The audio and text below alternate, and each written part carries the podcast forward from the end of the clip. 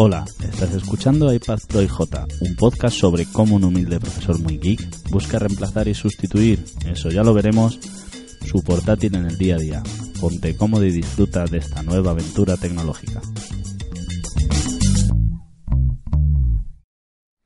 Hola, buenas tardes. Bueno, buenas tardes porque estoy grabando por la tarde. Bienvenidos al capítulo 2. Al empezar a caminar, una fuente me voy a encontrar. Del 3 de febrero de 2016. Tengo que empezar este capítulo haciendo un off-topic total y es felicitando el cumpleaños a mi hermana, que cumple hoy 35 años, así que feliz cumpleaños, hermana. Eh, supongo que esto no lo escucharás nunca, pero bueno, ahí está. 35 añazos, ahí la tenéis. No se conserva mal, ¿eh? Pero bueno, tiene pareja, no estoy haciendo promoción de ella. Bueno, a lo que vamos. ¿Qué tal la semana? ¿Cómo ha ido todo? Quiero agradeceros a todos el feedback que me habéis estado dando, algún comentario en la página web, sobre todo esta vez en este podcast se está produciendo que tengo mucho feedback a través de Twitter y o Twitter, como decimos los españoles de andar por casa, pero como diga Twitter delante de mi pareja ya sabéis que me corta las orejas. Entonces de vez en cuando diré Twitter y ya está. Y a lo que iba, que, que muchas gracias por todo el feedback, retweets y demás que, que me estáis dando, así que de verdad, muchas gracias. En el capítulo primero os dejé una pequeña cuestión, nadie me ha contestado acerca de ello. No sé si es porque, bueno, tampoco voy a entrar a valorarlo, que no, lo, me, habéis, eh, contestado. Os hacía una referencia al logo que había creado con Pixelmator, la aplicación esta que de retoque de fotografía y un poquito de diseño eh, para el iPad. Y os decía que el logo tenía algo raro, que a ver si erais capaces de saber qué es lo que era. Pues os voy a contar. Lo que le pasaba, lo que le pasa al logo es que tiene una tipografía que no está dentro de las tipografías que tiene el iPad. O mejor dicho, en este caso, iOS dentro de, su sistema. Porque eh, Pixelmator bebe de las eh, mismas fuentes que la suite de Apple, es decir, que de la suite de ofimática, por decirlo así, iWorks, es decir, Apple, eh, perdón, Pages, Keynotes y Numbers. Entonces, esta fue una de las primeras grandes vicisitudes que me encontré, porque yo por mi trabajo en el colegio tengo una serie de fuentes que son las que utilizo para para una para cartelería y demás, lo que podríamos llamar la Biblia, ¿no? Al igual que los colores. Y, dije, ahí va, ¿y ahora cómo hago? Porque estas de estas cosas en las que Pixelmator pues me, me es un gran aliado. Pero si no tengo las fuentes adecuadas, no puedo. Así que estaba con ello dándole vueltas y me di cuenta de que eh, hace mucho tiempo, hace mucho tiempo, una galaxia lejana, muy lejana, no, chiste malo, perdón, eh, hace mucho tiempo cuando empecé a, mm, a aprender cómo gestionar los iPads del colegio, me acordé de que había algún apartado por ahí que tenía que ver con las tipografías. Entonces me empecé a sacar cosillas y di con la tecla. Y resulta, hay un software que se llama Apple Configurator. Tengo que hacer aquí un alto y es todo lo que voy a contar ahora está en el Mac. ¿De acuerdo? Esta de esas cosas que os decía en el capítulo primero sobre sembrar.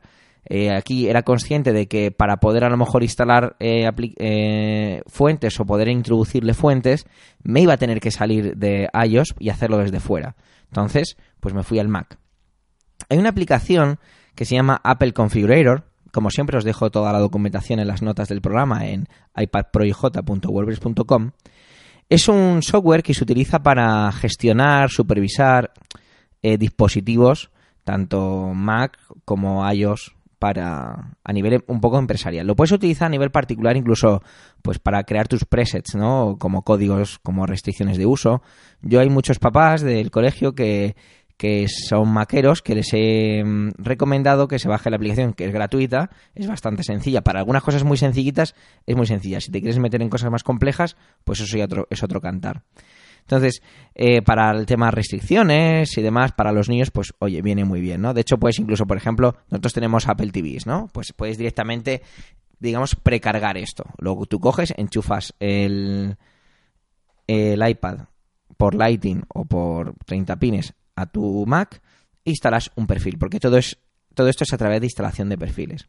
Pues a mí me sonaba que había algo de, de, tipos de letra o de tipografías en esto. Entonces, al abrir el programa y darle un poquito a unas teclas, vi que ahí estaba la opción. Si abrimos el programa, vemos que tenemos la opción de preparar un dispositivo, de supervisarlo o de asignarlo. Dentro de supervisarlo, tenemos la opción de crear los perfiles. Entonces yo lo que hice fue crear un nuevo perfil y me fui abajo donde tenía tipos de letra. Y ahí era tan fácil como seleccionar el tipo de letra donde la tenía localizada en el Mac, que yo tengo una serie de carpetas donde tengo estas tipografías que necesito más a mano, también por lo típico hay que mandarlo a una empresa para que imprima ciertas cosas y le necesito y hay que mandarle las tipografías, pues eso lo mandamos en, en algún formato para que ellos retoquen y demás, pues yo siempre suelo mandar un, un zip con todas las tipografías que tenemos, ¿no?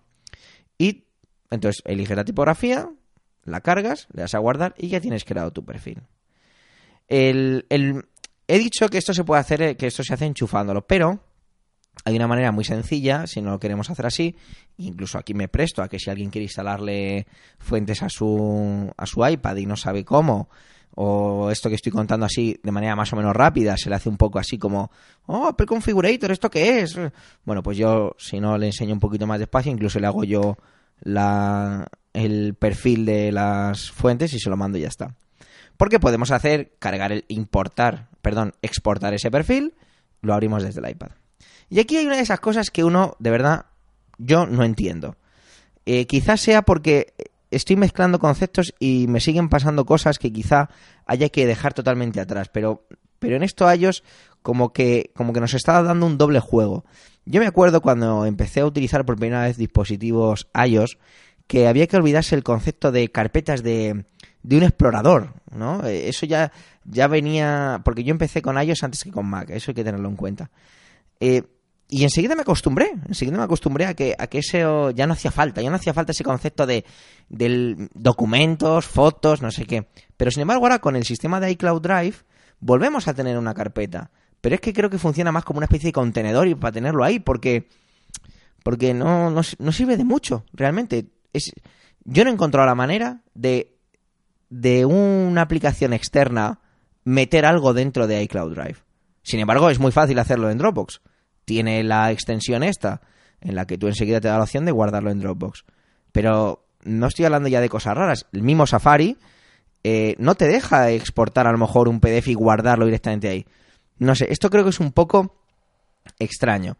Quizá porque la función de Apple, perdón, de iCloud Drive, de esa carpeta, sea simplemente eso. Sea para verlo y desde ahí compartirlo. Compartirlo eh, para aplicaciones de, terceros. Pero no, pero no puedo hacer el camino inverso. O por lo menos yo no he dado con ello. ¿Por qué digo todo esto de iCloud Drive? Porque yo lo que hice fue exportar el, el perfil donde tenía las fuentes instaladas, entre ellas la que he utilizado para hacer el logo, que enseguida la identificaréis, que es la tipografía que está utilizando ahora Apple, que es la San Francisco, y cogí, exporté y lo guardé dentro de, la de una carpeta dentro de iCloud Drive, que la llamé, creo recordar, eh, podcast, eh, cosas para el podcast. Entonces yo cojo, navego con el iPad Pro, me meto en iCloud Drive, y cuando le doy a abrir ese, ese perfil, no lo abre. Es decir, lo abre y ¿qué, abre, qué, ocurre al abrirlo? Pues que lo típico, un montón de secuencia de mm, texto inconexo, que, bueno, inconexo no, perdón, que para mí no tiene sentido. Entonces yo decía, digo, pero si esto lo he hecho yo, yo sé que esto lo puedo abrir. ¿Qué tuve que hacer? Pues la farragosa acción de mandarme a mí mismo este perfil por correo electrónico, porque a través del correo electrónico de la aplicación mail de iOS sí que pude instalar, abrir el perfil e instalarlo correctamente. No sé, no sé muy bien a qué atiende todo esto, no sé si como siempre luego esto evolucionará, evolucionará esta carpeta, pero de momento yo me doy cuenta de que apenas utilizo la carpeta de iCloud Drive o porque no es una aplicación, es una, es una carpeta. Porque no tiene opciones. Es que lo, lo que más me llama la atención es que no tiene opciones. O sea, eh, inevitablemente lo comparas con un Dropbox, que puedes hacer casi cualquier cosa. Eh, compartir un enlace, compartirlo con personas, sobre un archivo, una carpeta entera. Eso no ni se te ocurra. Con iCloud Drive eso es imposible. Eh, no estoy pidiéndole compartir, pero a lo mejor sí. Es decir, un propio, un propio perfil que he creado con Apple Configurator, ¿por qué no abrirlo desde ahí? No, me lo he tenido que mandar por correo electrónico porque la aplicación Mail sí que lo abre. Seguro que tiene una razón, yo no la sé, seguro que la tiene. Así que este primer esta primera vicisitud que a priori podría parecer un poco así como muy, ahí va, instalar fuentes en el iPad, vaya locurón. Bueno, pues oye, la resolví. Eh, bastante, bastante más fácil de lo, de lo que yo creía en un principio. Eh, luego cogí y mm, esto forma parte de... Esta es la parte, digamos, que he hecho más de trabajo y luego voy a contar también un, par de chorradas sobre ocio, ¿no? Estoy retomando un juego de tablero que se llama Wings of Glory, que es sobre avioncitos. No voy a entrar en esto, ¿eh? Pero tenía yo el manual, que aunque lo tengo físicamente el papel, pero siempre, como es el típico manual que tienes que estar durante el juego a veces echando un vistazo, pues yo recuerdo que me había bajado, igualmente lo tenía todo en iCloud Drive, porque para eso pago los, creo que tengo 200 gigas contratados o algo así, de, al mes, pues tenía ahí, tenía ahí una carpetilla donde tenía todos los, los documentos, perdón, todo el manual en JPG, que a saber dónde me había descargado, porque yo no lo escaneé, y ahí lo tenía dividido en las diferentes imágenes, ¿no? Entonces dije, bueno, pues voy a hacer un PDF con esto que sea mucho más cómodo, porque la verdad es que así a través de imágenes, hombre, sí, que puedo hacer un álbum dentro de la fototeca y tenerlo ahí. Pero bueno, me apetecía tenerlo ahí en modo PDF, en formato, perdón, no modo, para poder luego eh, hacer algunas cosillas con, con ello, ¿no? Típicas anotaciones, si quería hacer, marcadores y fuera.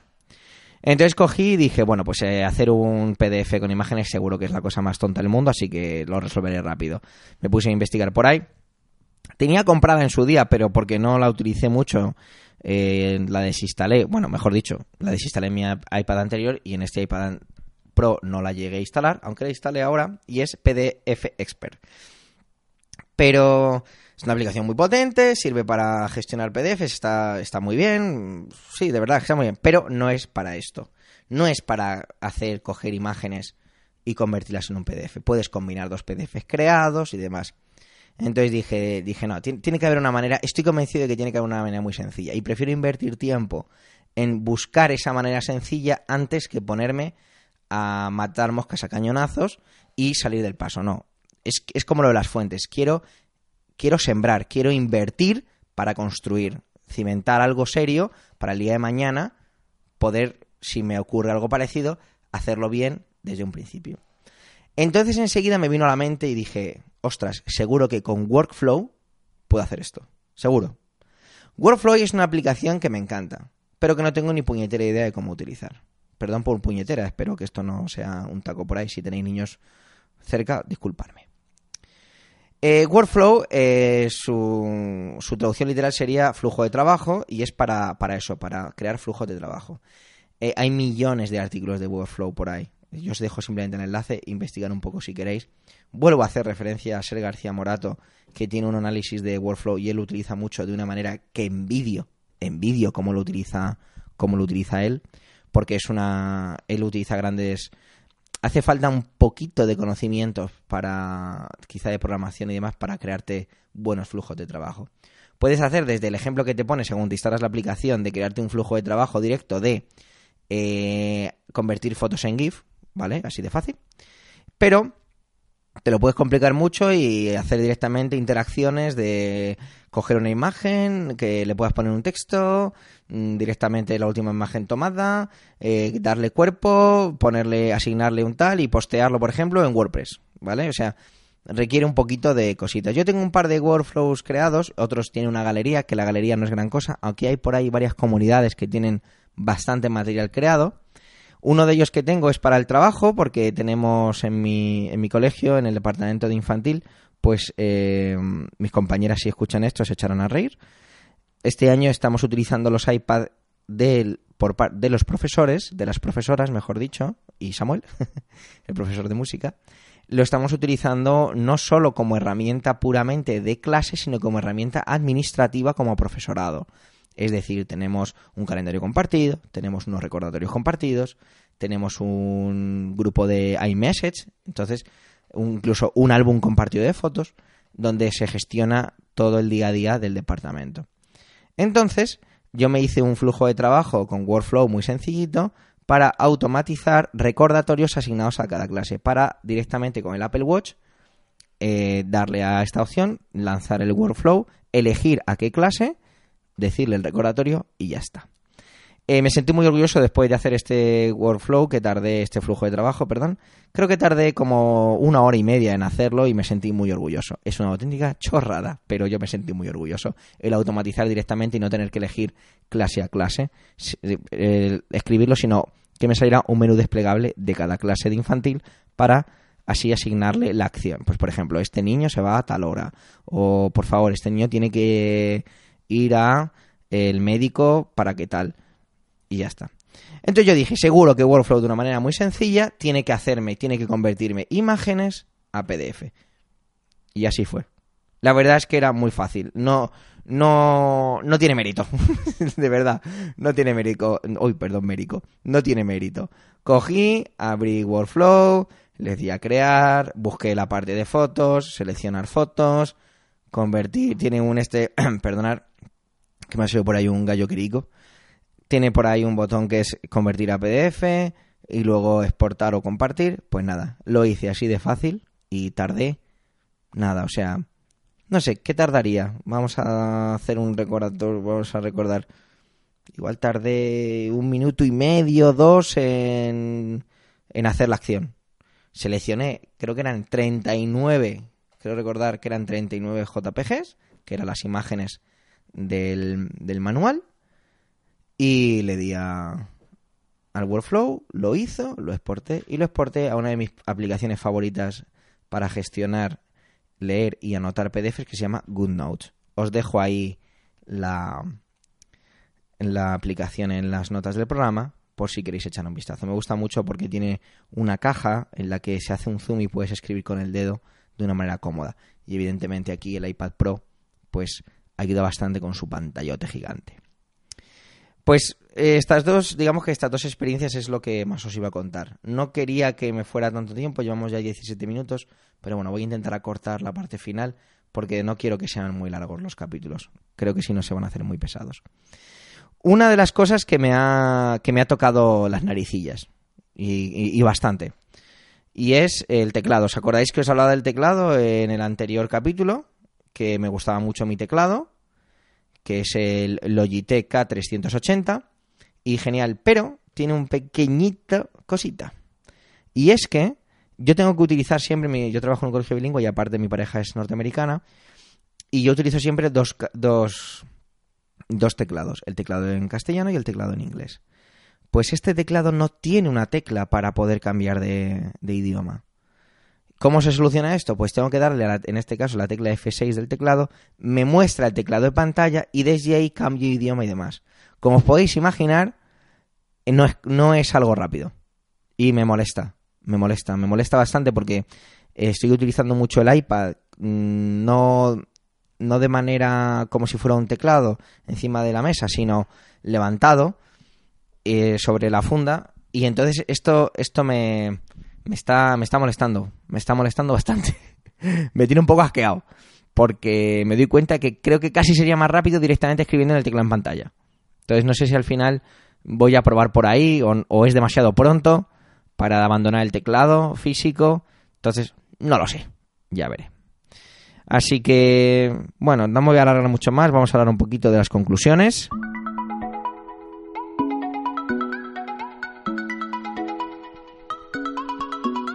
Bueno, las conclusiones de, esta, de esta semana han sido que algo que a priori podía ser tan difícil como instalar fuentes ha sido muy sencillo y algo tan fácil como crear PDFs hasta que di con la tecla me costó bastante. Eh, ¿Eso qué significa? Pues que me doy cuenta de que cuanto más me adentro en, en este mundo, cuanto más sé de algo, más lejos veo el horizonte del camino y eso me motiva para continuar hoy por hoy. Quizá mañana me levante y me motive para abandonar el proyecto, pero por ahora sigo, sigo hacia adelante. Os voy a dejar una imagen en una captura de pantalla y es eh, una de las grandes cosas que, que, más me está gustando y que más provecho le saco. Ya lo comenté en el anterior, pero es que, es que lo noto muchísimo y es el Splite View, el manejar el iPad con dos aplicaciones abiertas a la vez y de hecho en la captura de pantalla os pongo que están funcionando tres aplicaciones a la vez. Por un lado veréis la parte izquierda Safari, por otro lado la parte derecha veréis notas y debajo eh, una película, la película del Imperio Contraataca que estaba viendo en ese momento. Es un pequeñito ejemplo para que veáis hasta qué punto puedes hacer trabajar esta máquina. La otra conclusión es eso, la velocidad que, que es, es, peligrosa. Es peligroso acostumbrarse a la velocidad de este dispositivo porque luego coges cualquier otra cosa y te parece que, que es lo más lento del planeta. Pero bueno, es un poco lo normal. De hecho, cogí el otro día el iPad Air, que ya no, el iPad Air 2, que ya no es mío, que es de, de mi madre. Y ostras, me pareció muy pequeño. Y eso que, que, todos los días cojo iPad 2, que son los que tenemos en el cole. Pero no sé, mmm, de repente su ligereza me. No sé, fue un poco, fue un poco extraño. Pero bueno. La otra conclusión grande de esta semana es que todo esto que he hecho lo podía haber hecho con un iPad Air 2. Por supuesto que sí. Pero es que cualquier cosa que puedas hacer con un iPad Pro la puedes hacer con cualquier otro iPad, porque este es el mismo sistema operativo. Entonces por ahí no vamos a llegar a ningún sitio. Se, trata de la comodidad. Y sí, todo lo que he hecho esta semana con el iPad Pro ha sido mucho más cómodo que hacerlo con el iPad Air 2. Eso sí que es cierto. Recordar que voy a intentar ser lo más objetivo posible y no adornarme ni nada. Al igual que he dicho, que lo del teclado me parece un error garrafal y he puesto a parir el sistema de iCloud Drive en cuanto a la gestión dentro del iPad, digo que sí, para esto está el iPad Pro y la pantalla es eso. Para mí, hoy por hoy, en las estas dos semanas de, bueno, tres realmente, con el iPad Pro, el determinante es la pantalla. Y bueno, no voy a alargarme más. Tenía un par de cositas, pero bueno, las dejamos para el siguiente programa, que llevamos ya casi 22 minutos. Eh, al principio os he dado las gracias por el feedback que me habéis dado sobre todo por Twitter esta vez y animaros a que sigáis con ello y si os place me encantaría que me pusierais alguna reseña en iTunes, sería un subidón para mí y, estaría muy agradecido. no puedo decir otra cosa porque no hay más. Estaría muy muy agradecido con que me dejarais alguna reseña en iTunes la cabecera y el final, el sonido sé que no es muy allá, tenemos que regrabarlo mi compañero y yo, pero como siempre estas cosas requieren tiempo e intentar quedar y no hay manera. Pero de momento las voy a dejar así, pero las regrabaremos, ¿de acuerdo? Así que nada, nos vemos en el siguiente capítulo. Bueno, nos oemos. No, uy, nos oemos, madre mía. Nos escuchamos en el siguiente capítulo. Muchas gracias.